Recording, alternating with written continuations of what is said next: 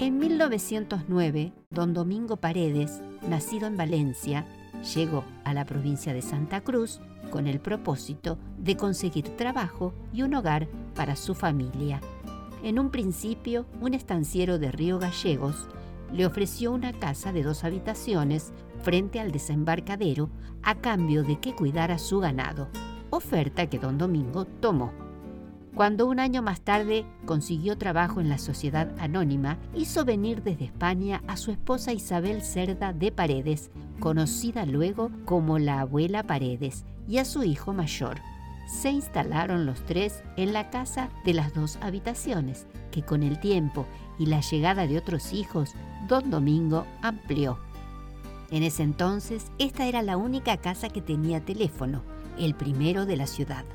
Como Río Gallegos no tenía muelle y la casa estaba frente al desembarcadero, por allí pasaban los pasajeros que llegaban a la orilla en bote, por lo cual doña Isabel se había hecho cargo de mirar con los binoculares la boca de la ría para saber si llegaban barcos de pasajeros o buques de carga para luego dar aviso por teléfono a los hoteles o a prefectura. La casa de la abuela Paredes, como se la conoció posteriormente, alojó a los marineros ante la inclemencia del crudo clima patagónico y fue lugar de cobijo para quienes lo necesitara. Doña Isabel, una mujer de ojos vivaces, modales suaves, inteligente y bondadosa, falleció el 20 de julio de 1972. 24 años más tarde, en su homenaje, el municipio bautizó Abuela Paredes un pasaje de la ciudad de Río Gallegos y declaró monumento histórico provincial a su casa, la casa de la abuela Paredes.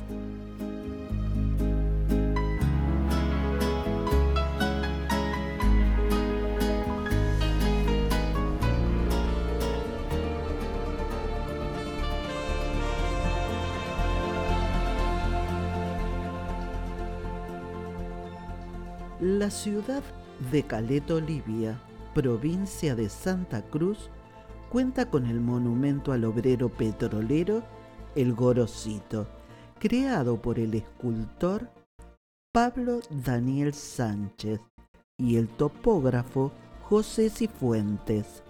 Fue inaugurado en el año 1969 y es ícono cultural de la ciudad. Su aspecto es impactante y está representado por la figura de un hombre gigantesco al pie del pozo de producción, dando inicio a la dinámica energética que alimentaba al país. Tiene 13 metros de altura y se encuentra ubicado en el centro de esta pacífica ciudad y reproduce la fuerte relación entre el petróleo y sus pobladores. El gran porte de la obra, mirando hacia el horizonte, pareciera indicar el camino a la prosperidad para todos los habitantes de Caleta Olivia. También simboliza la actividad petrolera del país, porque la imagen dispuesta como para abrir la válvula pone de manifiesto la actividad en la producción controlada, quedando implícito el trabajo y responsabilidad que asume el hombre en la boca de perforación.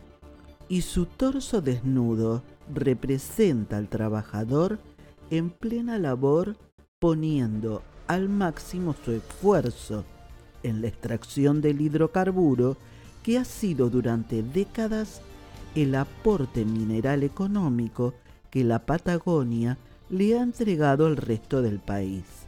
En definitiva, Gorosito fue el nombre familiar que se le impuso y desde hace años las distintas manifestaciones sociales se dan citas a sus pies para reclamar justicia, trabajo, hacerse eco o simplemente festejar.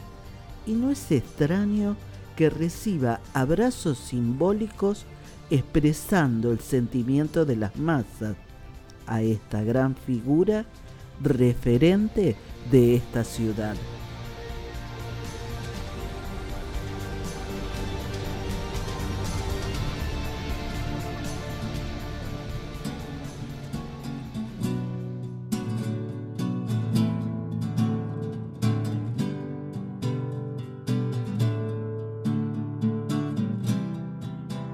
Hoy les propongo una excursión en camioneta 4x4 al alero Charcamata, dentro del portal Cañadón Pinturas del Parque Patagonia, en la provincia de Santa Cruz, a 90 kilómetros al sur de la localidad de Perito Moreno, al noroeste de la provincia. Vamos a vadear el río Pinturas y luego caminaremos dos kilómetros por senderos de escasa dificultad y gran belleza. El alero Charcamata mide 81 metros de largo, 24 de alto y 45 metros de profundidad. Es una especie de hendidura en la parte baja de una pared rocosa que se formó al final de las glaciaciones por acción del agua derretida de los glaciares que fue socavando las montañas. Es casi como una caverna. En su interior encontraremos pinturas de cientos de manos, guanacos, pumas, choiques y figuras geométricas, hechas por los tehuelches y sus antecesores. El alero Charcamata, declarado en el año 2019 Monumento Histórico Nacional, constituye, junto a la Cueva de las Manos, que fue reconocido como Patrimonio de la Humanidad por la UNESCO 10 años antes, las mayores manifestaciones de arte rupestre de la Patagonia.